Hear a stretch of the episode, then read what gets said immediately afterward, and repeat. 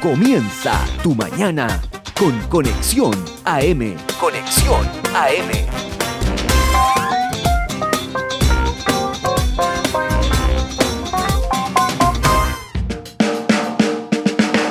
En Conexión AM, recuento de entrevistas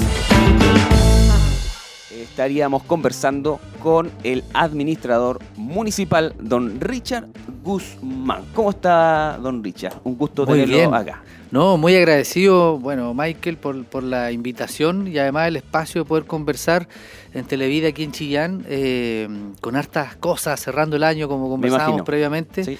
Eh, pero no, muy agradecido de la invitación y de poder explicar y comentar en cierta medida a los vecinos y vecinas en qué estamos aquí en la ciudad de Chillán. Antes de, seguir con la conversando, eh, ¿quién es Richard Guzmán? Para que la gente lo conozca, los amigos ahí que nos, eh, nos ven y se conectan. Bueno, eh, tal como mencionaste al inicio, eh, soy el administrador municipal. Eh, es un cargo de, confianza exclusiva del alcalde de turno, en este caso. En todas las municipalidades existe el administrador municipal y es un cargo de confianza de los alcaldes. yo soy oriundo de Coihueco. Todos conocemos aquí Coihueco, que está al ladito de Chillán. Mi familia es de allá. soy de profesión ingeniero comercial. Estudié en la Universidad de Concepción. siempre, toda mi vida aquí en la región de Ñuble. Eh, y nada, muy feliz, muy contento de poder trabajar en este desafío en la administración municipal. Eh, que a lo mejor un vecino se puede preguntar, bueno, ¿qué es lo que hace un administrador municipal? ¿Qué función es, es, un rol bien mixto, porque por un lado lo que me eh, corresponde es la supervigilancia y además la coordinación y organización de todas las direcciones municipales. En el caso de la Municipalidad de Chillán tenemos 21 direcciones, ¿Cuáles son las direcciones municipales? Son cada uno de los departamentos distintos, por ejemplo, dirección de tránsito, dirección de desarrollo comunitario, dirección de planificación, donde se hacen los proyectos, está la dirección de obras municipales, son 21 en total. 21 en total. Dirección de cultura, dirección de turismo. Entonces, cada una de estas direcciones tiene un jefe, un director municipal, eh, y a mí me toca organizar y coordinar el trabajo con ellos. Entonces, en cierta medida, sobre eh, nuestras espaldas, bueno, está la supervigilancia, eh, la organización también de todos los funcionariados en general. son hartos funcionarios. Muchas, muchas, personas, me imagino. O sea, imagínese usted que si nosotros contemplamos la dirección de salud, donde están todos los SFAM, la dirección de educación, donde están todos los colegios municipales, en total tenemos 4.500 funcionarios nosotros en Chillán. Esa es la envergadura de la, de la municipalidad, contando todos los servicios que, integramos eh, y evidentemente que, es, como yo le decía, es caóticamente hermoso eh, dirigir, organizar todo esto junto al alcalde, por cierto, eh, sobre todo desde el punto de vista técnico-administrativo. Por, eso es que me, sirve mucho en mi ámbito profesional el ser ingeniero comercial eh, tanto por el buen desarrollo, organización del presupuesto, eh, que, es difícil, nosotros nos toca administrar más de 60 mil millones de pesos en la ciudad de Chillán. Eh, y hay que ser minucioso, hay, que, hay que cuidar cada uno de los recursos que tenemos en la ciudad de Chillán. Y bueno, en estos tiempos usted ha, visto, hemos visto, cierto, en las noticias, todo lo que hay, lo que está ocurriendo en la municipalidad y todo lo demás. Entonces, como dice usted, hay que ser minucioso, estricto, con lo que son los, los dineros los dineros públicos. Sí, yo ahí quizás, bueno, contar un poco más del humano. Si alguien me, siempre me preguntan, me dicen, oiga, ¿qué es lo que más le costó cuando llegaron a la municipalidad junto al alcalde Camilo Benavente? Yo diría que eh, hubo dos cosas bien complejas. Lo primero fue encontrarnos con una municipalidad que había, venía muy golpeada por situaciones que todos conocemos en algún minuto, a nivel nacional nos apuntaron con el dedo por, todo lo que ocurrió con el caso LED, con el caso de los camiones aljibe, bueno. Eh, nosotros cuando llegamos, evidentemente encontramos un ecosistema interno del funcionariado en general muy golpeado, porque quienes habían, eh, se habían involucrado en esas situaciones a lo mejor eran dos, tres o cuatro, ¿me entiendes?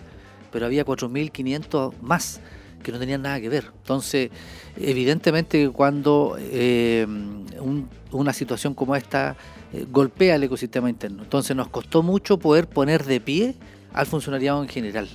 Muchos funcionarios con temor, con eh, incertidumbre, entonces muchas veces también tímidos, ¿cierto? Entonces ahí lo que nosotros hicimos fue, en cierta medida, lograr que ellos volvieran a tomar energía. Y eso fue, fue difícil a que se volvieran a motivar, que se volvieran a encantar con el servicio público.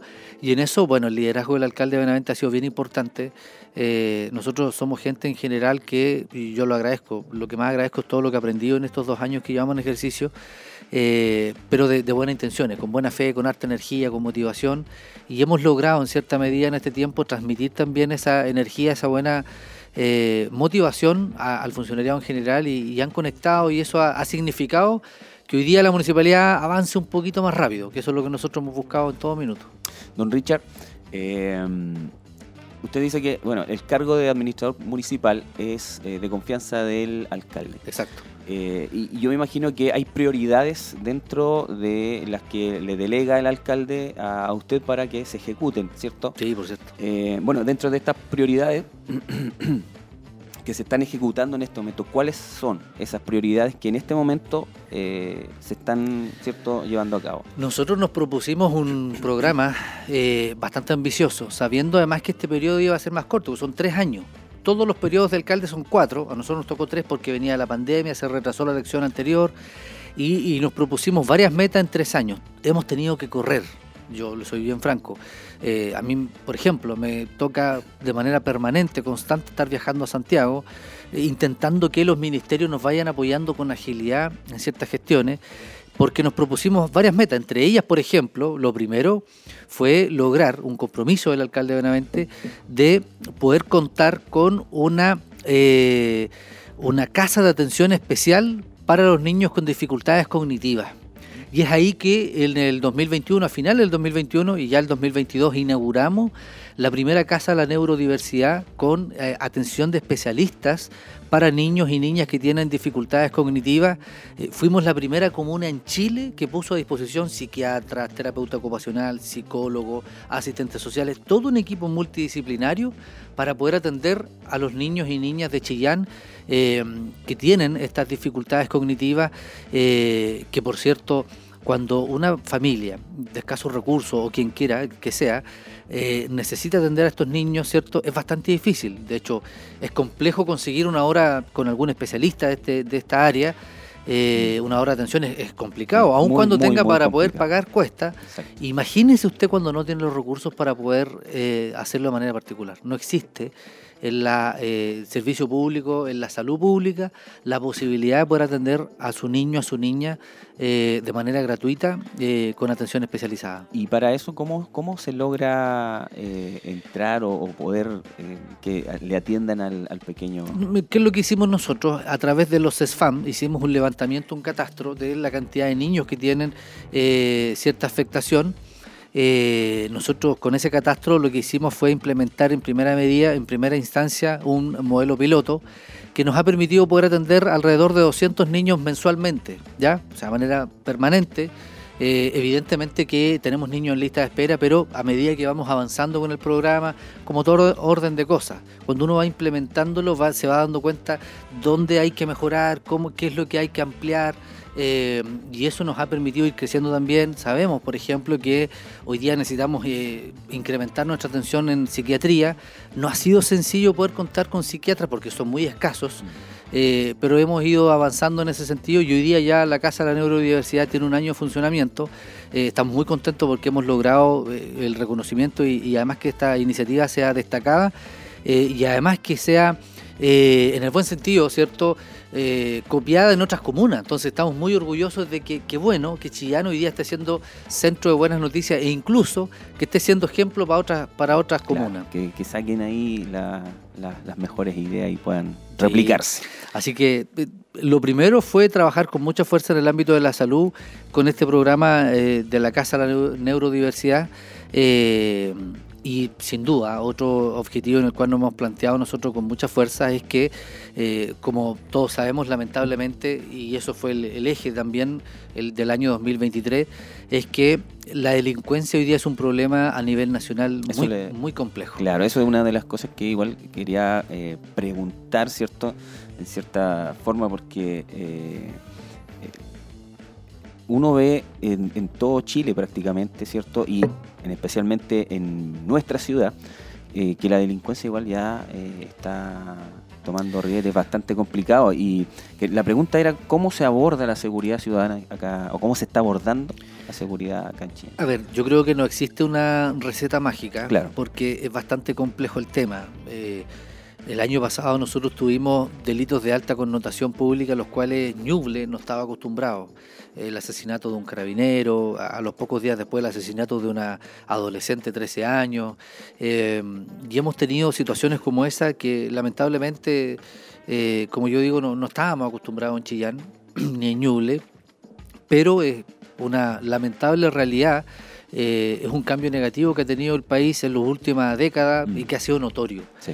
y que lamentablemente yo digo ahí el Estado en general hemos ido perdiendo la batalla. Más allá de un gobierno u otro, como Estado, todos hemos ido perdiendo la batalla contra la delincuencia, toda vez que los delitos siguen incrementando, eh, la- el narcotráfico, el microtráfico, la drogadicción sigue eh, penetrando muy fuerte en, en las villas, en las poblaciones Los jóvenes, sobre todo. lamentablemente en las juventudes y ahí tenemos un problema que es la base de la generación de la delincuencia. Entonces, eh, en Ñuble no hemos estado exentos de eso. Eh, en algún minuto eh, se ocurrió y se generó que los delincuentes de la región metropolitana comenzaron a salir, como que dijeron, sabes que hay mucho mucha vigilancia en, en la región metropolitana.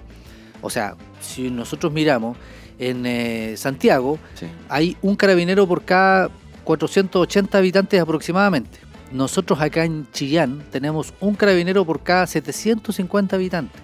Es decir, tenemos un déficit del punto de vista de la dotación policial. Mm. Entonces, el delincuente notó que había más carabineros en la región metropolitana y menos en las ciudades del sur o del norte. ¿Qué es lo que hicieron? Comenzaron con el llamado turismo delictual. Y por eso nos hemos encontrado aquí con situaciones que no veíamos, con delincuentes que no son de la ciudad, que no son de la región y que han venido a delinquir. eh, y hemos tenido encerrona. En el verano tuvimos una encerrona y le quitaron una camioneta a un vecino a plena luz del día.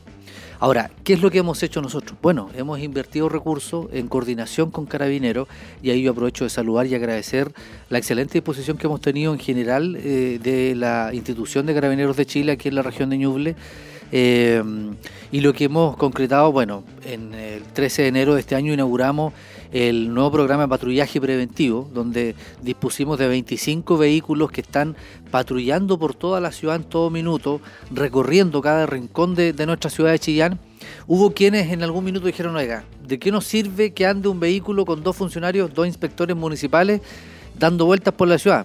Nos dijeron, andan gastando benzina. Bueno, quiero decirles que en eh, 10 meses de funcionamiento que ya este programa hemos recuperado más de 20 vehículos robados en 10 meses.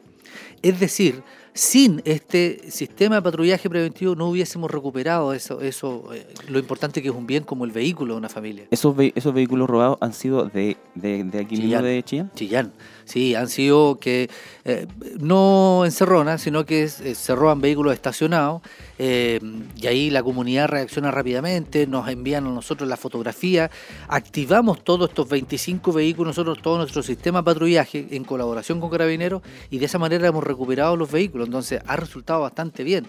Eso sin mencionar que, por ejemplo, hemos hecho detenciones eh, de delitos in situ eh, hace poquitos días, no hemos estado exentos de dificultades. O sea, yo les digo, eh, hace aproximadamente un mes un inspector municipal nuestro fue agredido duramente eh, en el centro de la ciudad, en el mercado, por, por un delincuente. Eh, favorablemente no, no pasó a mayores, pero, pero bueno, ahí yo le agradezco también el apoyo, el esfuerzo que hacen los inspectores por tratar de contribuir eh, con el rol de, de la policía que hace en este caso Carabinero y, la, y, y, bueno, y la PDI. Eh, incluso nosotros llevamos adelante un convenio con Carabineros. Y ese convenio significa, no se extrañen, si es que ustedes ven por ahí un vehículo municipal, ¿Mm? eh, va a ir conducido por un inspector municipal y que al lado vean a un carabinero. No se extrañen porque es parte de un convenio en el cual nosotros tenemos que se llama patrullaje mixto eh, y que ha permitido que colaboremos con carabineros. Y ustedes dirán, "Y bueno, ¿y por qué? Porque bueno, nosotros tenemos 25 vehículos patrulla- para patrullar en Chillán, Carabineros tiene 8. Entonces nosotros tenemos más recursos en cuanto a vehículos de motorización para circular y patrullar en la ciudad y lo hemos puesto a disposición de carabineros para ayudar en esta labor. Y hay eh, funciones, quizás, eh, que Carabineros puede ejecutar que el municipal no. Sí, por supuesto, por supuesto. Por ejemplo, lo que tiene que ver ya con eh, la actuación directa en un, delito infragante. Ahí Carabineros tiene atribuciones que nuestros inspectores no. Sobre todo cuando hay, por ejemplo, algún delincuente que esté eh, en posesión de algún tipo de arma blanca o de fuego.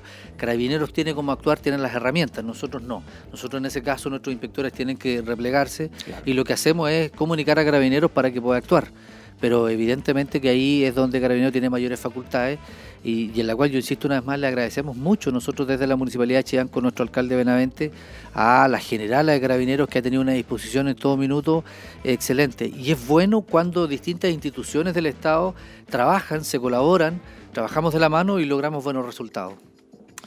Excelente. Eh, bueno, igual tenía ahí una preguntita, eh, que habíamos leído una noticia en la discusión que salió sobre el tema de, también relación a la seguridad de los drones, que en algún momento estuvieron, ¿cierto?, eh, en, el cielo haciendo su trabajo, funcionando, ¿cierto? funcionando pero salió esta noticia de que no estaban siendo ocupados por eh, no había presupuesto, no había quienes los pudieran... Sí, los drones, bueno, ese programa es de eh, Gobierno Interior, de la delegación eh, de presidencial. yo desconozco los detalles en particular de por qué, por qué en algún minuto dejó de funcionar. Entiendo que hubo algunas dificultades, pero bueno, ese es un programa que pertenece directamente a a la Subsecretaría del Interior. Eh, de hecho, no, es municipal, La administra la delegación presidencial acá, eh, que además, bueno, la semana pasada nombraron recién al nuevo delegado, así que yo me imagino que la primera tarea del delegado va a ser justamente eh, echar a funcionar estos drones que sirvieron mucho y sirven a carabineros también. Exacto. Bien, el, mm, una, bueno, para ir avanzando un poquito, usted me comentaba sobre la iluminación, iluminación LED. Eh, y que se está haciendo ese trabajo, ¿cierto? Que se estaba haciendo. ¿Cómo, cómo ha ido avanzando? A ver, eh, dentro de los desafíos, yo decía, primero tuvimos la Casa de la Neurodiversidad, el 2023 partimos muy fuerte con todo lo que tiene que ver con eh, seguridad, con la inauguración de estos vehículos de patrullaje preventivo, y hay otras iniciativas más que vienen en seguridad, aprovecho a comentarlas. Nosotros eh, durante el primer trimestre del próximo año debiéramos estar inaugurando la instalación de 60 nuevas cámaras de eh, alta definición, que van a estar instaladas en distintos puntos de la ciudad y estos puntos los definió el Ministerio Público pero no solo eso, sino que además en el cuarto piso del estadio municipal vamos a inaugurar y habilitar eh, una central de monitoreo lleno de pantallas de televisión donde vamos a tener el monitoreo permanente con un equipo de las 24 horas del día, los 7 días de la semana, de manera permanente. Es decir, tan importante como la instalación de la tecnología de estas cámaras de alta definición es también tener el monitoreo. ¿Y cuál es el objetivo? Que este equipo de monitoreo en todo minuto esté comunicado con el equipo de patrullaje, los 25 vehículos que andan en terreno. Esa es la idea y eso es el desafío que tenemos y que vamos a inaugurar, como yo le digo, el próximo, durante el primer trimestre del próximo año. Y hay algo que contribuye directamente con el buen funcionamiento de las cámaras, sobre todo en la noche. Eh, la mayor parte de los delitos de robo o de asalto ocurren cuando baja la luz del sol. Por lo tanto, esto también está de la mano. Y ahí nosotros, en un tercer desafío que nos planteamos con muchísima energía y fuerza, tiene que ver justamente con lograr de una vez por todas el esperado y anhelado proyecto de recambio masivo de luces LED en nuestra ciudad de Chillán, cuestión por la cual con el alcalde Benavente hoy día estamos muy contentos con el equipo en general, porque ya iniciamos el recambio de las luces LED, llevamos más de 5.000 luminarias cambiadas, son 14.000 en total, no, nos queda más de la mitad todavía. Eh, pero va a contemplar el recambio completo, toda la zona urbana, eh, con luminosidad que por cierto es de mejor calidad, eh, que además va a estar garantizada durante 10 años, es decir... Va a haber una empresa que va a estar a cargo de la mantención, el recambio, si es que alguna tiene algún desperfecto, en no más de 48 horas va a tener que solucionarse si es que hay algún problema con algún foco, pero como yo les digo, es el recambio en toda la, el área urbana de la ciudad, toda la ciudad de Chillán eh, de un proyecto que, bueno, todos sabemos que tuvo unos traspiés bien importantes, eh, pero hoy día nosotros dimos vuelta a la página, estamos enfocados 100% en llevar adelante este proyecto. La comunidad en general lo ha agradecido mucho y nos han manifestado a través de las redes sociales, en el día a día, que ha sido muy positivo el cambio y que se nota. Eh, evidentemente que la iluminación que teníamos de sodio, las luces amarillas, ya hoy día están absolutamente obsoletas, no, ni siquiera tienen un repuesto. Entonces la, la calidad, la luminosidad por lo demás hoy día es muy baja. Además de mencionar que el consumo energético es Mucho- mucho más mucho más eficiente la iluminación LED. Así es. Bien, eh, estamos eh, con eh, don Richard, ¿cierto? Guzmán, administrador municipal. Don Richard, ya para ir finalizando un poquito la, la conversación y de antemano también invitarlo para una próxima oportunidad, para ir también conociendo, ¿cierto?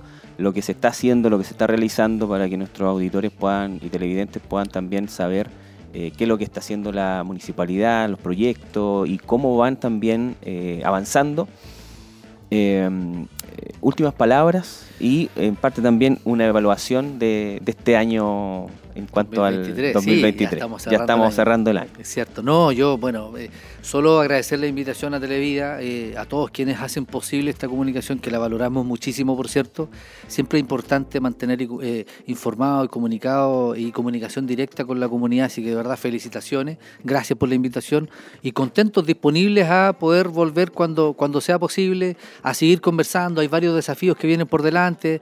Eh, vamos a tener algunas novedades positivas que dicen en relación con el nuevo centro Teletón Chillán, así que la Sí. podemos vol- volver Sí, a, no. en otra instancia a Bueno. comentar.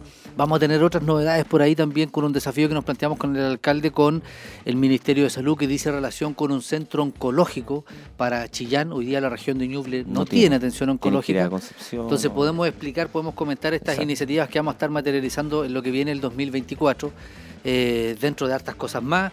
Pero, pero bueno, muy contentos con este 2023, eh, un año que sin duda fue con harto desafío, eh, donde al final estamos cerrando con alegría, con optimismo, eh, estos dos años que llevamos en ejercicio junto al alcalde de Benavente, que han sido de mucho aprendizaje, de mucho crecimiento personal, espiritual también, y eso sin duda es lo que con lo cual nosotros nos quedamos y, felices de poder seguir trabajando para nuestra comunidad. Evidentemente que hemos podido en algún minuto cometer algún tipo de error o a lo mejor no hemos sido lo eficiente que hubiésemos querido ser, pero estamos sin duda dejando lo mejor de nosotros, tra- tratando de trabajar lo más ágil posible, de la mejor manera, eh, para contribuir con un granito de arena en mejorar la calidad de vida de nuestros vecinos y vecinas de Chillán. Muy agradecido, don Richard Guzmán, administrador municipal. Estuvo acá en Conexión AM. Muchas gracias por eh, haber aceptado la invitación. Nosotros nos separamos unos instantes, ya volvemos eh, con más Conexión AM.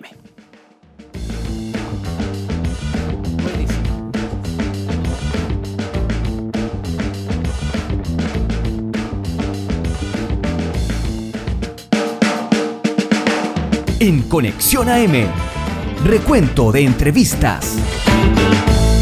Queremos tocar un tema, ¿cierto? Eh, esto tiene que ver con compras colaborativas de bienes raíces. Y para eso nos eh, va a estar comentando y aclarando varias dudas sobre eso eh, Francisco Neira, ¿cierto? Él es desarrollador inmobiliario de Green Capital. ¿Cómo está, Francisco? Muy buenos días. Muy buenos días, Michael. Muchas gracias por, por invitarnos, por participar de este programa y feliz de hablar de, de rubro inmobiliario, que a nosotros nos, nos apasiona y nos encanta. Exacto, usted se maneja ahí eh, y lo vemos ahí. También saludamos a su esposa que está junto a usted. Está fuera de cámara, obviamente, Sí. pero está eh, con nosotros también. Eh, ahora, se preguntarán nuestros auditores y televidentes: ¿qué son las compras colaborativas? Bueno, en palabras simples, la compra colaborativa junta y unifica a un, a un distintos tipos de personas para la compra de un bien raíz. Bien raíz, casas, departamentos, locales comerciales. Eh, esto se hacía y se hace desde hace mucho tiempo, pero siempre era muy cerrado y segregado para un segmento económico hacia arriba. ¿ya? Entonces las plataformas, el acceso a Internet, ¿cierto? Eh, nos ayuda hoy a poder comunicarnos y se han generado modelos de negocio que permiten eso, juntar personas con pequeños montos de inversión, donde se juntan muchas para ir a la compra de un activo inmobiliario. Perfecto. Bueno, si hay alguna pregunta en relación a esto, a este tema, queremos que nuestros auditores también y televidentes puedan hacerla, ¿cierto? Está en nuestra plataforma en YouTube. Estamos ahí eh, viendo constantemente las preguntas y en Facebook, en Televida Chillán.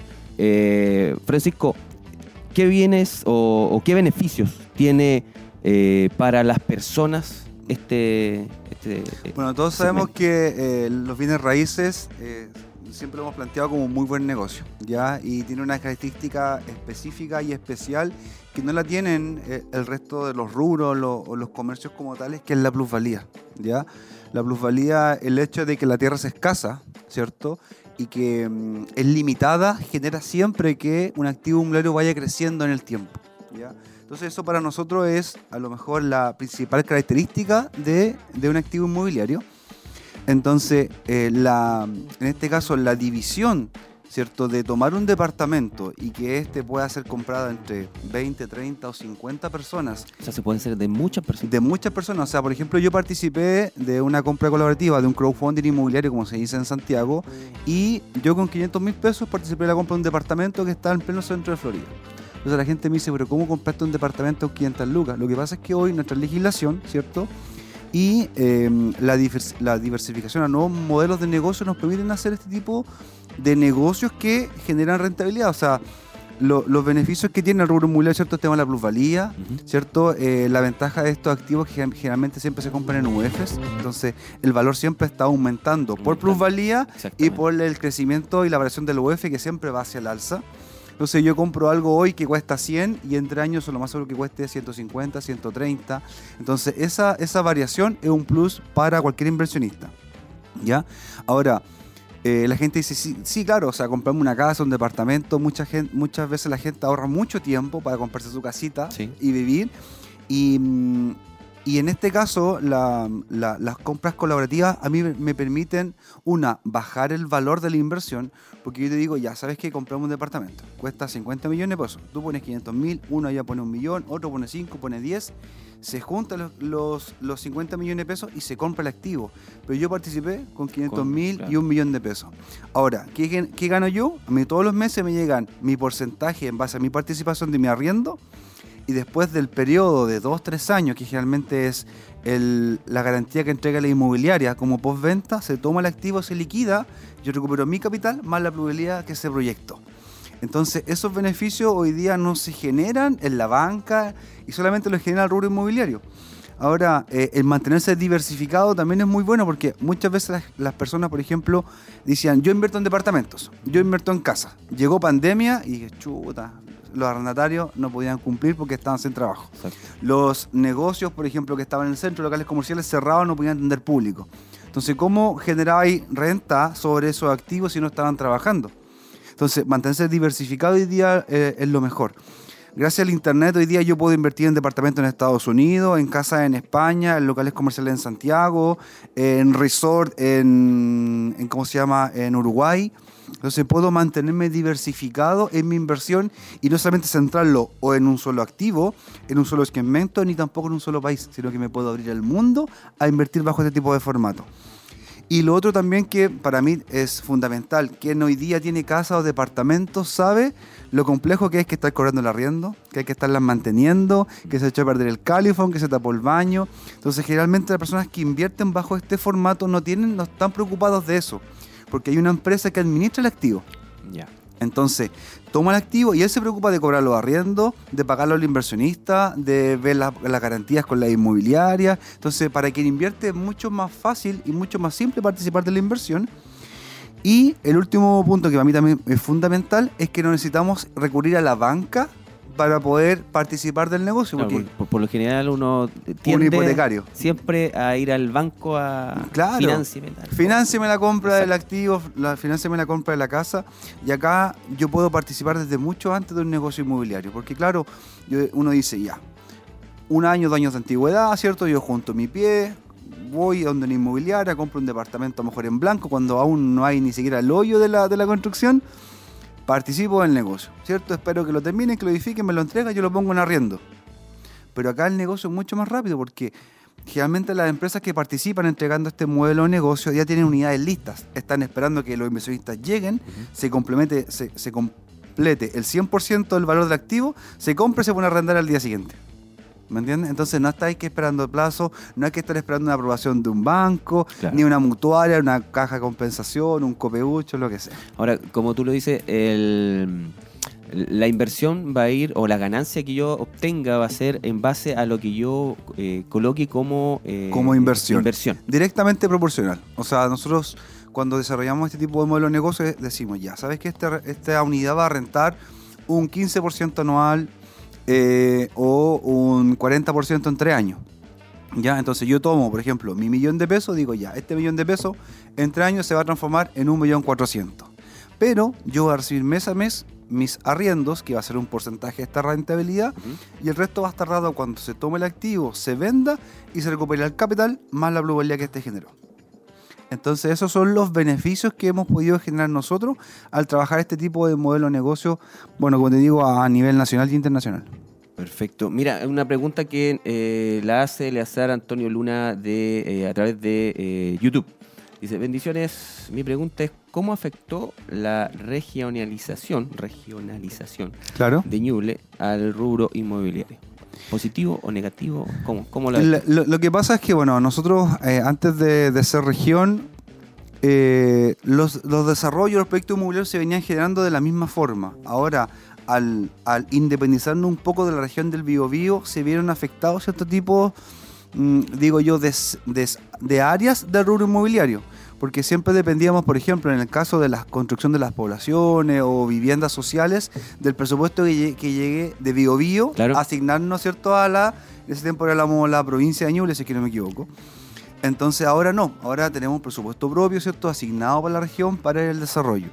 Y nosotros mantenemos siempre y tratamos de participar de, tipo, de distintos tipos de reuniones, ¿cierto?, con el gobierno regional, eh, otros entes públicos, también como la municipalidad. Entonces ellos siempre están generando eh, o viendo proyectos que puedan ir en pos y en beneficio de la región como, como tal.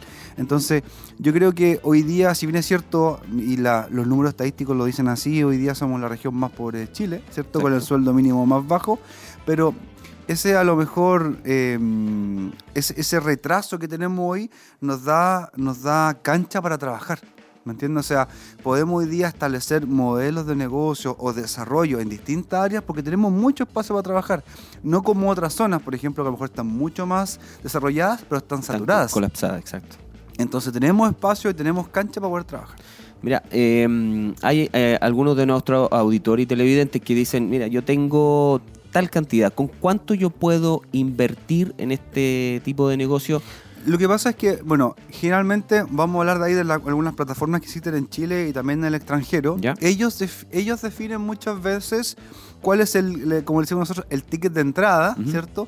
O, y que en estricto rigor es un paquete accionario que tú puedes participar. Nosotros acá en Chillán tenemos nuestro, primero, nuestro primer crowdfunding, se llama Distrito Quilamapu, y definimos la cuota de ingreso en un millón de pesos. Ya, el Ya. que quiera participar de ese... De este, de este, de eh, este proyecto, proyecto- es desde un millón de pesos en adelante. Ya. ¿Ya? ¿Hasta cuánto? Me dice, oye, ¿cuánto? No, mira.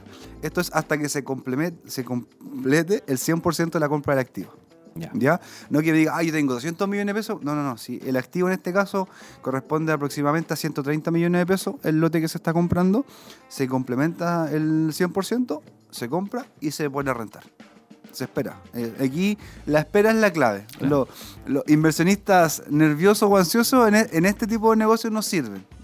Tienen que mantenerse y, y- y tener, en este caso, paciencia para ir esperando los plazos y los tiempos que se van generando. De encontrar, al- de encontrar el punto correcto o el, el momento en que puedan comprarlo, digamos. Sí, lo que pasa es que en, este caso nosotros siempre vamos dando a, a lo mejor diversidad, cómo se genera este, este modelo de negocio como tradicional de las compras colaborativas y hay distintas formas de llevarla a cabo y distintos, y distintos activos que yo puedo comprar y que van a trabajar de distintas formas. Lo más tradicional es, es yo compro un departamento, ¿cierto? Y lo pongo en arriendo y del día uno empieza a generar. Claro. En el caso de Distrito Quilapapuro, nosotros quisimos hacer algo distinto y compramos un lote urbano en una zona de alta plusvalía. Y ahí en imágenes, bueno, en la pantalla de Televida, ahí Sí. nuestros amigos pueden ir viendo porque tenemos ahí el, el, Ahí está. el, el otro. ¿o Sí, ese? ese, ese distrito. Ya, ese. Esa, ahí está, se ve cierto el, el porcentaje de la rentabilidad que puede generar este, mm, este proyecto. Está justo ubicado justo al frente de Molvivo, ahí entre las calles de Colina de Bernardo Higgins y, em, ¿cómo se llama? Vicente Méndez. Y ese es un proyecto grande, actualmente de 46 lotes urbanos. Nosotros tenemos el primero de la esquina. ¿ya? Entonces, estamos, yo digo, eh, tenemos ahí un lote en una, en una ubicación privilegiada dentro de todo este proyecto urbano que se va a desarrollar. Y nuestra idea para este mm, proyecto específico es que, bueno, cuando la inmobiliaria entregue cada uno de los lotes, los tienes que urbanizar, ¿cierto? Nosotros vamos a seguir esperando. Después que entregue los lotes a cada uno la gente que compró, la gente, muchas, muchas de ellas van a ir a construir lo antes posible para traer su negocio, sus oficinas comerciales, strip center, lo que ellos hayan definido en su, en su proyección. Y cuando ellos ya tengan sus edificaciones ya montadas, nosotros vamos a decir, se vende. Entonces va a ser el único lote disponible en todo el proyecto inmobiliario que hoy día se vende, porque la gran mayoría van a- están comprando para edificar, Claro. para explotar el- lo, lo beneficioso que tiene esa área de Quilamapo, porque no habían unidades en esas dimensiones en esa área. Sabemos que es una zona residencial, de un, de un sector socioeconómico eh, de mediano alto, entonces es muy llamativa esa zona. De hecho, hoy, hoy Mall Vivo cuando abrió partió con poquitas tiendas y hoy día se está Ahora está, expandiendo, ¿cierto? lleno, y están todas las todas la- los espacios que habían, están todos con carteles diciendo hoy va a venir Puma, Adidas. Calvin Klein, ¿cierto? Y están todos los, los espacios ya listos. Así es. Francisco, mira, ¿quiénes pueden participar? Bueno, va, a depender en este caso de la, empresa que nosotros de- definamos, ¿ya? Ahora, eh, yo quería comentarle eso. Por ejemplo, hoy en Chile hay dos plataformas que a mí me llaman la atención, que son muy buenas. Una fraccional, con la cual yo participé y compré un departamento en Santiago. Y ellos tienen, como digo, un modelo tradicional. Compran, generalmente son departamentos, ¿cierto? Se, ellos dicen, lo fraccionamos, ¿cierto? Lo dividimos y cada cual puede comprar la parte o la participación que quiera del departamento. Pero por ejemplo, Finca también hace lo mismo, pero Finca está dedicada en este caso a, la agricultura. Ellos dicen, mira, tenemos un campo, busco inversionista, lo compramos entre varios y dice, pucha, pero si yo pongo a arrendar un campo no me genera tanto. Y dicen, no, lo que pasa es que nosotros, como somos eh, profe- profesionales del área de la mm, agricultura, vamos a sembrar el campo, vamos a, poner, vamos a ponerle nogales, cereza, arándano, lo que sea. Entonces ahí la rentabilidad del campo se va hacia arriba. Entonces, ellos, viste, es la misma forma. Juntamos inversionistas, compramos un activo inmobiliario, pero cada una de estas plataformas le da una, una visión distinta al negocio. Una identidad distinta. Claro. Nosotros en Distrito Quilamapo estamos comprando un lote urbano en una zona de alta plusvalía y alta demanda. Pero, por ejemplo, también en plataformas internacionales, nosotros, eh, para mí, el caso de éxito más grande en- eh, de este tipo de negocio lo hace Rental en España. Ya ellos ya están mucho más avanzados, más avanzados que nosotros, ellos tienen legislación para este tipo de modelo de negocio y un montón de cosas más. Y ellos, por ejemplo, están financiando la compra de activos inmobiliarios que cuestan medio millón de dólares en dos horas. Wow.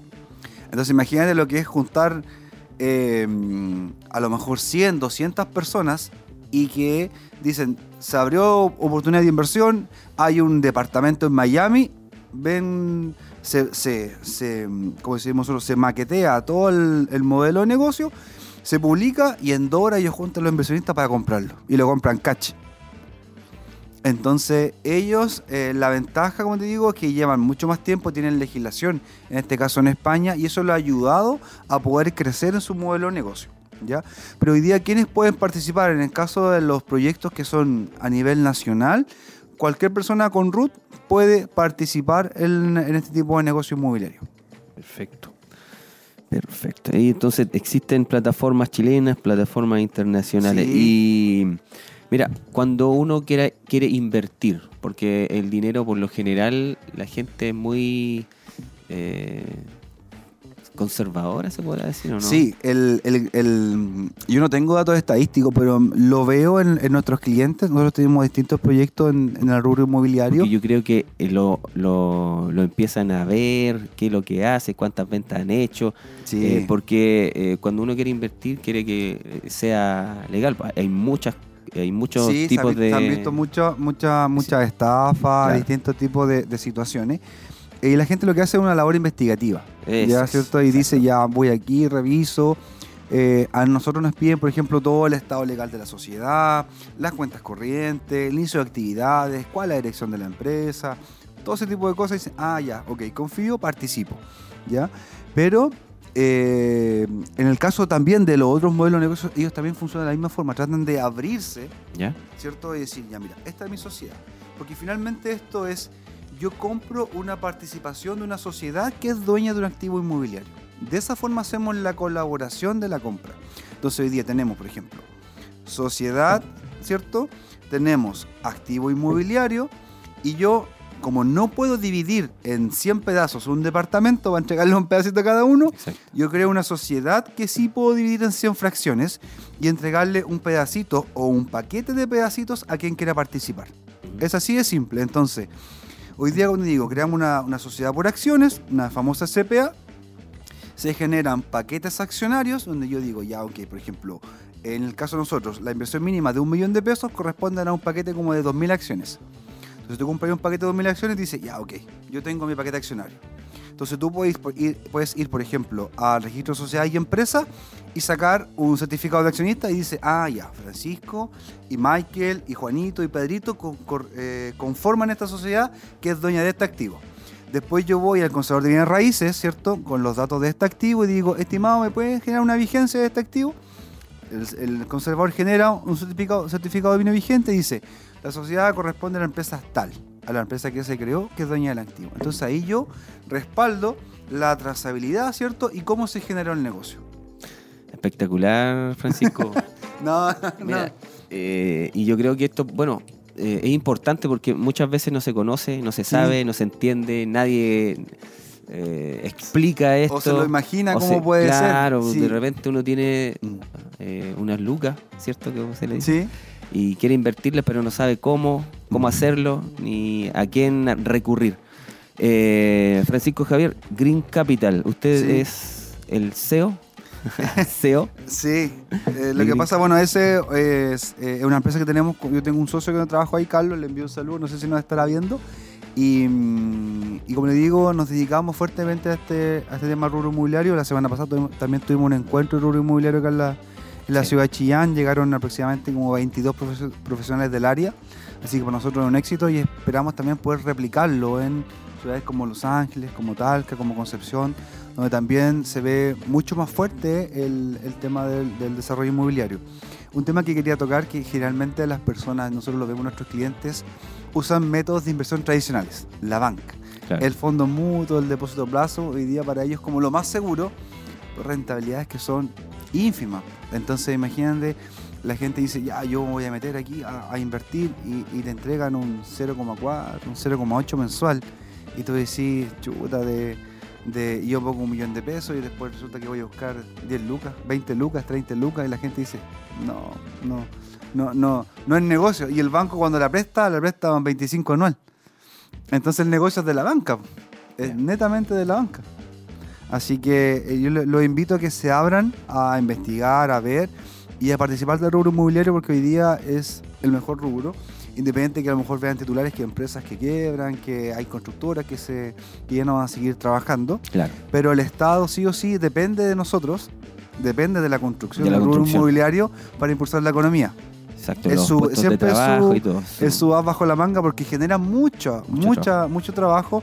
El, un hospital, un edificio, eh, departamentos sociales o viviendas sociales. Entonces va a tener que salir ayuda de la- del área de nosotros. Exacto. Bien, eh, está con nosotros Francisco Neira de Green Capital. ¿Dónde lo encuentran? Si hay eh, alguno de nuestros auditores, televidentes que quieran saber más de este tema, ¿dónde lo pueden encontrar? ¿Cómo se comunican con ustedes? No, como le digo siempre a la gente, yo feliz de ayudar y, y conversar sobre estos temas. En el caso mío, francisconeira.cl en todas las redes sociales. Página web, Facebook, Instagram. Green Capital también, también en Facebook, Instagram y su página web también lo pueden encontrar y van a encontrar mucha más información en nuestras redes so- sociales. Nosotros, también generamos mucho video de contenido, hablamos de estas temáticas y muchas otras para que la gente también vaya interiorizándose y vaya aprendiendo el rubro inmobiliario y los beneficios que este tiene. Muchas gracias. Da para otro tema, da Sí. para otro día. Así que ahí nos ponemos en contacto y, y generamos otro otro otro punto de, de- o, o otra sección, ¿cierto? Sí, otro enfoque nos del- falta hablar de finanzas, de un montón de cosas. de un montón que- de cosas. Así que muchas gracias, Francisco. No, agradecido Que Michael muy por bien. participar y venir acá al, al estudio. Hermoso el, el estudio, se ve harta tecnología, así que contento por eso. Así es, esta es la entrevista de hoy. Conexión AM. Nos separamos unos instantes, volvemos de inmediato con nuestro programa.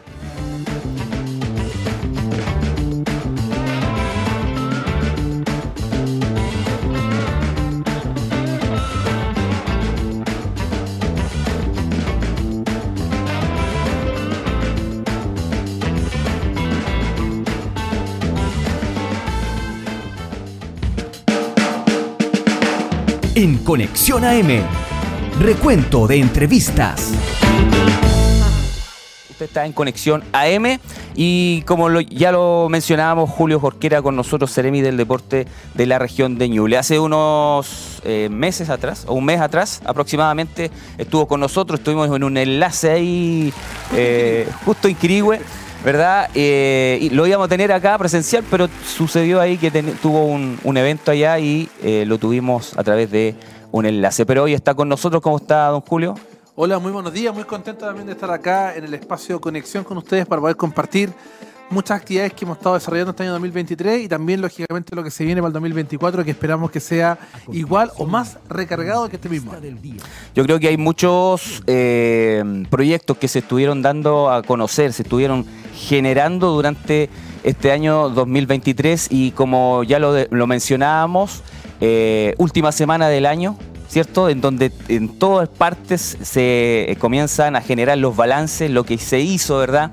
Eh, ¿Qué eh, marca usted en este año 2023 el balance que usted puede mencionar y darnos a conocer en el área de la Seremía del Deporte en la región de Ñuble? Sí, yo creo que hay muchas cosas. De hecho, hay un video también que anda, anda dando vueltas del Mintep Ñuble. La gente nos puede también ubicar en el, en el Instagram y en el Facebook del Mintep Ñuble. Ahí también tenemos el video de los principales hitos de que hemos estado, en este caso, nosotros desarrollando en materia de deporte. Pero yo creo que lejos uno de los principales hitos que hemos marcado muy fuerte acá en Ñuble fue la llegada a la antorcha panamericana. Yo creo que el evento de los panamericanos, que fue un evento que se hizo eh, lógicamente en Santiago, Concepción, Rancagua y Valparaíso, que tuvo una organización realmente extraordinaria, ningún problema de seguridad, los estadios llenos, viendo distintas disciplinas, que siempre la gente acostumbrada hoy día a ver puro fútbol. Fútbol, sí. Solo fútbol, pero aquí, aquí no sé. Básquet.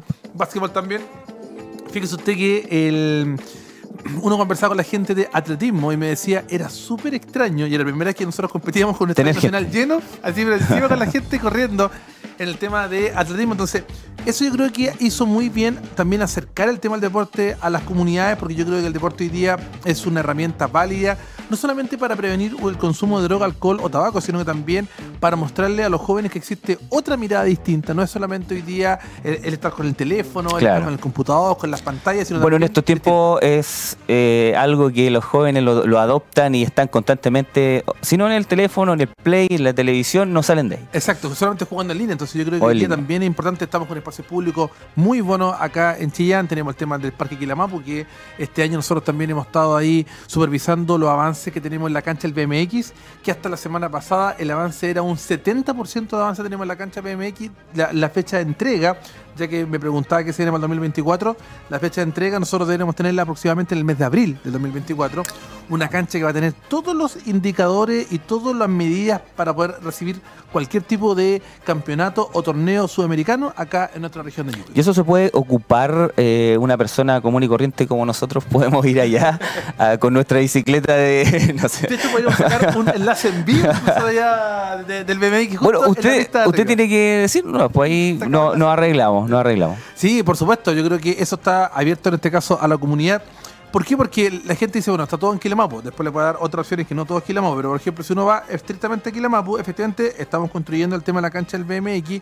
Y también nosotros, como Ministerio del Deporte, como INE, tenemos actividades y talleres gratuitos para jóvenes para el tema de Quilamapu. Temas de fútbol, tema, por ejemplo, de voleibol también. Le estamos dando muy fuerte al tema del voleibol para también como diversificar las distintas disciplinas. ¿Y eso dónde uno puede tener información? En la página, o sea, en la página del Mindep Nuble o pueden escribir directamente en este caso a eh, javier.poblete.ind.cl que es nuestro tema de periodista que tenemos ahí en el, en el, en el servicio y él también puede- va subiendo la información y les puede entregar completamente el tema de cuáles van a ser los panoramas para el 2024, las escuelas de verano que tenemos para el 2024 y en qué lugar y en qué zona vamos a estar desarrollando. Pero quiero dejar súper claro, no tiene ningún costo, es totalmente Gratuito. gratuito.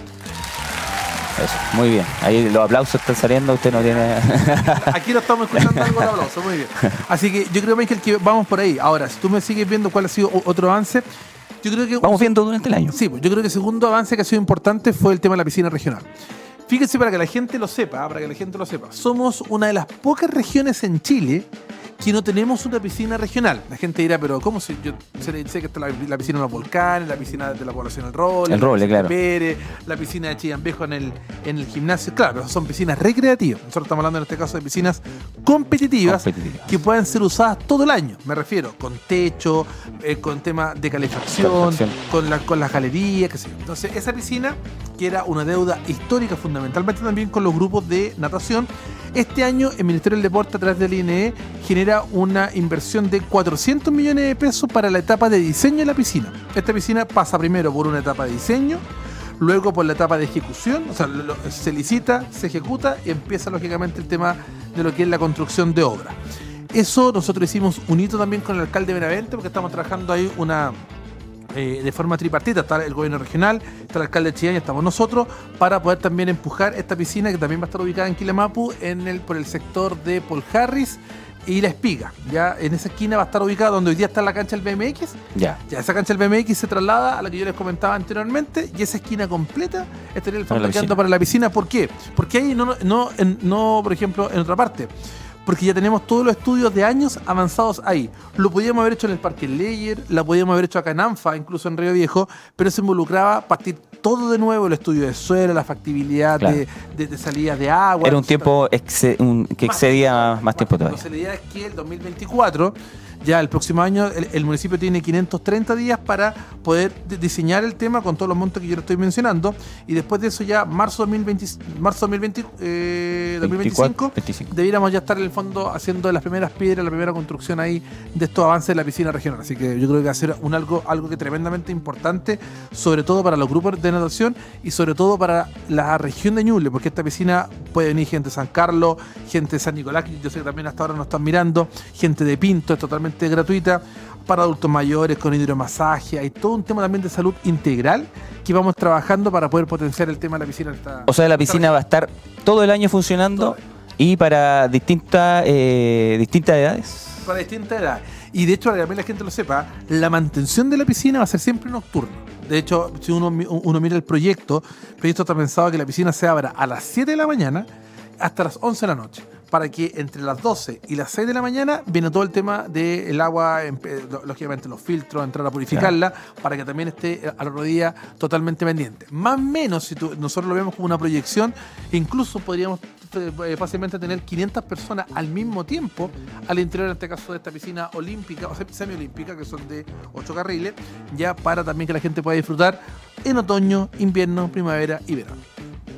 ¿Algo más acá en Chillán? O... Acá nosotros, eh, bueno, en, en Chillán también lo que estamos hoy día desarrollando muy fuertemente, son, y yo, yo también quiero agradecer a las personas, es la gran respuesta que hemos tenido hoy día a los eventos deportivos. Hemos tenido cicletadas de aproximadamente 2.500 a 3.000 personas. Tuvimos una corrida familiar, hemos tenido corridas familiares que no bajamos nunca del piso 3.000. Y hace dos semanas atrás, que fue el último interferiado, desde el, el- el- el interferiado del 8 de diciembre, en la Plaza de Armas nosotros en un momento pensamos, pucha, hacemos esta actividad un día sábado 9, si tenemos el viernes feriado, mucha gente puede ir andar afuera, qué sé yo, lo hicimos igual y llegaron 5.000 personas. 5.000. 5.000 personas ocupando espacio público en la Plaza de Armas con un evento kit. Nos acompañó bombero con el tema de los carros, de los carros lanzagua. Eh, tuvimos eh, distintas estaciones deportivas, circuitos deportivos. Tuvimos un show también de cierre, un show inaugural con gente del INE bailando, haciendo baile entretenido. Regalamos bicicleta. Entonces, ¿cómo uno va calculando esta cantidad de personas? Porque nosotros había un stock de 1.500 poleras a los primeros 1.500 niños que llegaban. Llegaron 1.500 niños y tienes que pensar que ya va con una pura mamá, ya tienes 3.000. Claro. Y muchos llegaron con papá, mamá, incluso gente que rotaba, gente que iba pasando, oh, vamos acá, o iban al centro, sabían que estaba esta actividad. Entonces nosotros, eh, la, la estimación que tuvimos es que esta fue, este fue el evento más grande a nivel recreativo que nosotros tuvimos acá en Chillán, fundamentalmente en la Plaza de Armas, y que llegaron 5.000 personas. ¿De qué te dice eso, Michael? Te dice que la gente hoy día responde cuando nosotros tenemos actividades y también te dice de que no todo el mundo tiene recursos para poder viajar a vacacionar. Por lo tanto, hay que tener una oferta variada también acá en la región y también acá en, la zona donde la gente reside para poder sacar a los chiquillos de sus casas y tenerlos lógicamente disfrutando al aire libre. Y por mucho tiempo, obviamente, eh, uno ve Santiago, siempre ve Santiago, Santiago, Santiago, tiene tanto evento, evento, evento y eh, muchas veces nos preguntamos, Chillán siempre como que Estaba eh, al debe. estaba al debe en ese, en ese sentido. Mira, Y- eso me que tú me preguntas tiene mucha razón, porque y aquí no es por un tema también de entrar a, a jactarme que, que lo, lo hemos hecho todo. Mire, yo toda mi vida viví, eh, o gran parte de mi vida, yo me acuerdo que vivía ahí en calle Bulnes con O'Higgins, en el pleno centro. Y, y era impresionante ver la Plaza de Armas los fines de semana, nada. La Vacío. gente va- vacío. Todo el mundo se iba a Chillán Viejo, al Parque Claro. Monumental, ahí hacían los eventos, que la plaza, muy poco. Pero yo creo que desde que llegamos a esta gestión, que llevamos para los dos años, eh, se ha notado. La gente hoy día percibe que tenemos el deporte mucho más cercano. Tenemos los domingos, la- el Activa todo domingo, que ha sido todo un éxito, donde estamos ocupando Brasil, Collín, Ecuador y Argentina, el cuadrante completo, para que la gente se tome también esos espacios públicos. Yo he visto gente con animales, con sus hijos, con los con- en familia, con adultos mayores, en bicicleta, trotando. También en este caso hemos estado nosotros hoy día impulsando, por eso digo, esta gran cobertura de actividades y talleres masivos para la comunidad. Estamos también hoy día, vamos a reforzar el tema con, cursos de natación también para el verano, que es tremendamente importante porque lamentablemente siempre tenemos gente con tema con muerte por inversión. Vamos también hoy día a eh, generar cursos de, de natación para niños, también para irlos, en este caso, eh, concientizando acerca de la importancia del uso responsable de bañarse en piscina, río o playa. Y eso también habla de que hoy día nosotros estamos demostrando con hechos concretos, con acciones concretas, donde la gente lo mira, el tema de que el deporte es una prioridad para la, la región de Ñuble y la gente en este caso, vuelvo a decir, lo percibe. De hecho, cuando uno anda a la calle, ya mucha gente ya uno lo conoce y te va pidiendo más actividad. Ay, aquí vamos a tener el próximo domingo. Claro. ¿Cuándo se viene la próxima cicletada? Entonces, yo creo que eso también no, no, nos da ímpetu y nos da motivación para poder seguir proyectando un 2024 que es que va a ser mucho más potente que el 2023. Eh, el proyecto que ha sentido como más cercano usted, dentro de todos los que se han hecho durante este año, y eh, si es que en algún sector aledaño a la ciudad, eh, fuera de Chillán, eh, hay también etapas para, para, la, para los, eh, ¿cómo se llama? Eh, las localidades, ¿verdad? Las comunas que también puedan tener eh, el espacio Voy recreativo. a partir por la segunda pregunta mientras pienso la primera. La- yo creo que sí, efectivamente. Nosotros hoy día no todos los recursos los hemos centralizado en Chillán. Por ejemplo, también nosotros hicimos una inversión importante en el estadio de Quirihue, 200 millones de pesos, donde arreglamos baños, eh, camarines, la pista atlética y también algunos temas de iluminación. Lo mismo se hizo en Coquecura. También en Coquecura nosotros eh, invertimos 150 millones en el estadio de Coquecura. También pintamos camarines, eh, eh, mejoramos la iluminación también del estadio. Porque para que la gente sepa, ambos estadios, Quirihue y Coquecura, son estadios del IND que están en comodato a los municipios. Ya, por lo tanto, en este caso, eso se va renovando año a año el convenio, pero también nosotros como ministerio vamos invirtiendo en un, en un uso bien público, que son estos ambos estadios, para poder desarrollarlo. También un tema que se hizo muy importante fue la cancha de beach volley, la primera cancha de beach volley regional que la tenemos en San Fabián de Alico. En la comuna de San Fabián tenemos la cancha de beach volley, una cancha espectacular, donde, las, donde la hermana de los primos Grimal también van a empezar a ejercer algún tipo de actividad y talleres para la comunidad en la comuna de San Fabián. También en la comuna de San Carlos, que también yo sé que por ahí nos, están escuchando, en San Carlos estamos ya terminando esta fase del proyecto de lo que es el Centro Deportivo Comunitario, ya el ex polideportivo también para que pueda generarse una inversión importante en el tema del polideportivo también que San Carlos lo necesita. Y en el caso de la comuna Chillán Viejo, que también yo sé que nos escuchan en la comuna Chillán Viejo, Sí. también he- hemos estado haciendo varios tipos de intervenciones. También tuvimos el Activa tu Domingo vespertino, entre las 5 y las 8 de la noche. Lo tuvimos básicamente por 10, por 10 días, por, por 10 domingos, de corrido. La gente también respondió, estábamos ubicados en, en- ahí en el, Parque Monumental, también la explanada. Así que yo creo que hemos hecho una, diversificación importante. Ahora también, eh, en el caso, por ejemplo, de, de Ningüe también nosotros hemos ido a recorrer zonas de Ningüe, yo te digo, Michael, zonas que son súper extremas, donde tenemos adultos mayores haciendo actividad física, donde los municipios van con los furgones, los pasan a buscar a sus casas, los llevan a una ex colegio que ahora se transformó en una junta de vecinos tremendo, de ahí tú, tú los vas viendo con 80 años, 90 años motivados, Moviéndose. tres días con la técnica de la enfermería, con el monitor. Entonces, yo creo que hoy día el deporte lo tenemos diversificado por toda la región de Ñuble. Ahora mismo estamos proyectando tres polideportivos, posiblemente uno en la comuna de Ulne, uno también en Coquecura o Quirigüe y el tercero también en, la- en la- en San Carlos, ya para también poder lógicamente seguir diversificando. Así que no, yo creo que ha sido bueno. En relación a la segunda pregunta, yo, yo- me cuesta elegir una, pero yo me voy a quedar también, soy de base profesor de historia, eh, con, la con el tema de la piscina. Yo creo que el que bajo esta administración se esté dando los primeros pasos para reales, concretos, porque de hecho ahí también voy a hacer un- una pequeña crítica Porque, de hecho, cuando uno conversa con los grupos de natación, te decían, ¿sabe qué, Seremi? Antes estaba hasta la maqueta. Usted entraba al municipio, estaba la maqueta en 3D, espectacular la piscina, pero no estaban los recursos, o sea, era solamente humo, maqueta, qué sé yo. Y hoy día que es algo concreto para nosotros, yo creo que voy a pasar a la historia, por dos razones, Michael. Una, porque tuve la... tuve la, la- la honra de poder organizar los Panamericanos en Ñuble, bajo esta administración, y eso yo creo que quizás cuántas generaciones más van a pasar. Y lo segundo también es que tengo la, la dicha también de poder de poder ser el primer Ceremi Deporte en Ñuble que eh, instala lo que es el tema de la piscina regional como una prioridad con recursos directos para poder también generar su construcción lo más pronto posible. Perfecto, ahí entonces ya eh, yo más o menos eh, sabía que por esa por esa parte el tema de la piscina, porque lo he visto en varias entrevistas que como que le ha dado harto realce ese tema. Para ir ya eh, como eh, concluyendo, Seremi, eh, para el 2024, algo que, que se venga potente. Sí, 2024, Michael, eh, yo, y aquí también hago un llamado a los papás ¿ah? o las mamás que están, nos están escuchando, ya que tenemos agua también aquí en la mesa. Estamos, el 2024 vamos a trabajar la actualización de la Política Nacional de Deporte. Y esa actualización de la Política Nacional de Deporte la vamos, a hacer una bajada también con los COSOC, que son los COSOC, son las corporaciones de la sociedad civil, son distintos actores desde la región que van a estar trabajando en la actualización de esta política. ¿Por qué se actualiza la política? Y, esto, y aquí donde quiero llegar, que los papás también lo puedan escuchar. Porque lamentablemente, Michael, hoy día estamos con serios indicadores de obesidad, sedentarismo, salud mental en niños, niñas, adolescentes y, y en casi toda la población bastante alto. Hay temas de comunas, no las voy a nombrar para no estigmatizarlas, incluso jardines, ya también que eh, el 70% del- de los niños que están en el jardín están sobrepeso.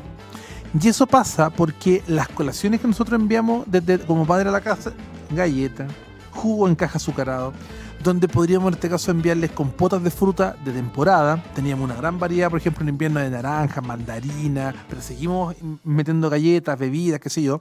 Entonces, yo creo que también aquí hago Es lo más práctico. y lo más práctico. Yo también acá hago un llamado también a los padres de que para poder bajar estos indicadores de obesidad sedentarismo, porque mira, esta es la curva, Mike.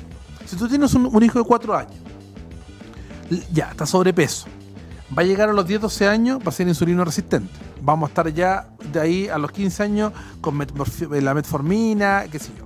25 años, diabético. 30 años, está infartado. Ese es el círculo, porque en el fondo lo que te lleva a ti el, el- infarto o el, accidente cerebrovascular es específicamente una diabetes alta, que son enfermedades de base crónica, y que en este caso eso se complementa con el sedentarismo, con poca actividad física o nula actividad física, y con una alimentación no saludable y con un ritmo de estrés complejo. Entonces, por eso mismo también nosotros hoy día vamos a levantar en los territorios, en la 21 comuna, alertas ya para poder también actualizar esta política nacional de deporte y cómo también desde esa actualización a nosotros nos va a servir muchísimo para poder en este caso ir pensando, diseñando y rediseñando actividades y talleres para nuestros jóvenes. Si, hoy día sabemos, por ejemplo, que entre los 14 y 18 años tenemos una alta probabilidad de obesidad y tenemos pocos talleres, bueno, vamos a tener que en este caso meterle ahí el, pie a ese segmento de población para poder también sacarlo de los teléfonos o de las pantallas y ofrecerle una alternativa distinta por por para trabajar el concepto de salud integral. Entonces yo creo que ahí tenemos un desafío importante en 2024, el tema de la actualización de la Política Nacional de Deporte. Un segundo punto también que es importante es que vamos a tener una cicletada. Vamos a tener una cicletada, Cicletada. en el mes de febrero masiva. Así que quiero ahí invitar a la gente, la última semana de febrero vamos a estar informando la fecha. ¿Y para lo- despedir el verano. lugares? Va a ser también todo, todo lo que es el circuito ya lo estamos, lo, lo estamos diseñando. De hecho, yo me acuerdo que la última cicletada pasó por acá, por afuera del canal, porque nosotros tomamos Barros Arana, después tomamos y entramos por, los, por el bueno, Barros Arana, la variante que está con Río Viejo, y después pasamos a lo que es el terreno de Anfa. Salimos por el santuario de Chestad por atrás, dimos la vuelta completa, así que estuvo bien. Bueno, puede ser que se repita el mismo recorrido, también fue nocturno, fue después de las 5, así que vamos a estar ahí informando por nuestras redes sociales también, fecha y recorrido que va a tener esta, esta cicletada en la última semana de febrero, en el marco también de poder cerrar el tema del verano. Y también yo creo que algo que es importante es que este 2024 también le vamos a hacer aún más el seguimiento a talleres también que estamos trabajando con adultos mayores, estamos viendo también la posibilidad de cómo poder eh, distribuir de manera más equitativa en los territorios, en las comunas, para afuera, para que todos puedan tener tema de talleres, talleres para jefas de hogar, talleres para adulto mayor, porque la gente dice, ¿quién piensa en la jefa de hogar? Y nosotros, por ejemplo, hoy día existe un taller que se llama Mujer y Deporte. Y ese taller es exclusivamente para jefas de hogar. mujeres que te dicen, ¿sabe qué, Seremi? Cuando uno se va, lo dijo al colegio, y nosotros no absorbe esa rutina. Lavando el baño, haciendo el desayuno, preparando el almuerzo, el aseo, todos los días. Entonces, cuando usted nos ofrece una alternativa de uno enviar a los niños al colegio, me voy a hacer un poco de actividad física, vuelvo a mi rutina, ya la actitud y la disposición es distinta. Así que también nosotros estamos pasando a nuestras jefas de hogar y también los niños. Nosotros tenemos una cantidad enorme de talleres para adultos mayores y para niños en toda la comuna también, incluso desde los dos años, para poder también potenciar el tema de el bienestar integral, salud integral y lógicamente poder proyectar una esperanza de vida que sea sana y no una esperanza de vida que tú llegues a los 80 años empastillado completo, sino también la idea es poder llegar a los 80 años integrales, con mucha salud, como lo que ustedes siempre hacen aquí en el Conexión, potenciando la salud integral. Muy bien, Seremi. Sí, eh, por cierto, sí, no, sí está El productor dice que se motivado. Una hora diaria de trote. ¿Viste, no? Le hace falta, dice. Bien, Seremi, ahí, eh, bueno, un mensaje de fin de año ya eh, para nuestros auditores y televidentes para ya estar finalizando. Sí, vamos a hacer un minuto de relajo. Uno, uno entiende que esta fecha la gente se puede, en este caso, relajar eh, un, un poquito más. Así que yo creo que también es importante que la gente pueda disfrutar en familia. El día 31 a medianoche, vuelvo a insistir, si usted en el fondo va a, consu- va a consumir algún tema de alcohol, no manejar ya, porque también queremos evitar algún tipo de accidente, algún tipo de tema de muerte o tragedia que pueda pasar esa noche. Y lo mismo el 1 de enero. Mucha gente el 1 de enero también se dirige a distintos complejos turísticos. Sí. Aparte que vamos a tener 32, 33 grados el día lunes, entonces mucha gente va a ir a dormir a complejos, sí, agradable. A diferencia de los 36 que tuvimos en Navidad. Pero también es importante que la gente beba con responsabilidad y que, insisto, no, no, no maneje también para evitar algún tema. Yo creo que eso es importante. Espero de todo corazón que hayan tenido un 2023 que para muchos fue un año complejo.